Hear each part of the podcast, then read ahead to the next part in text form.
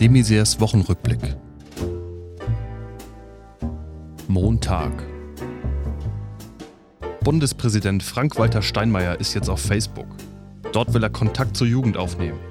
Die ersten Farmville-Einladungen hat er schon rausgeschickt.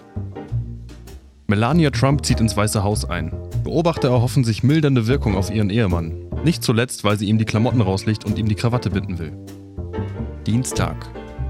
Der ehemalige japanische Ministerpräsident Naoto Kan warnt in einem Appell an die G20-Teilnehmer vor Atomenergie. Sie sei gefährlich und nicht zu handeln.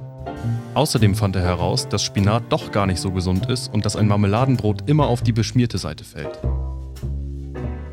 Der von Trump geplante Muslim-Ban ist erneut vor Gericht gescheitert. Der Präsident will jetzt zum Äußersten gehen und so lange die Luft anhalten, bis die Richter endlich vernünftig werden. Mittwoch.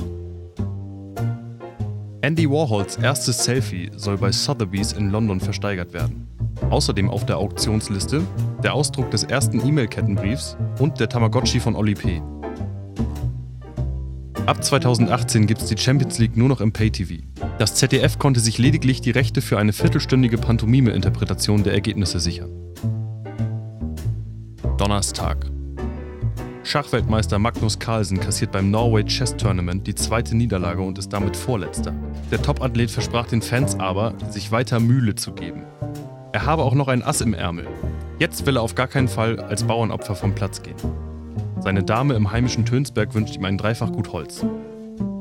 Freitag. Heute wird der Koalitionsvertrag in Schleswig-Holstein unterschrieben. Das Ganze heißt dann Jamaika und der Name ist Programm. Die Koalitionspartner konnten sich darauf einigen, das Bundesland als Pilotprojekt zur Cannabis-Legalisierung aufzustellen. Der neue Slogan fürs Bundesland? Ziemlich high sein, der Bland zwischen den Meeren.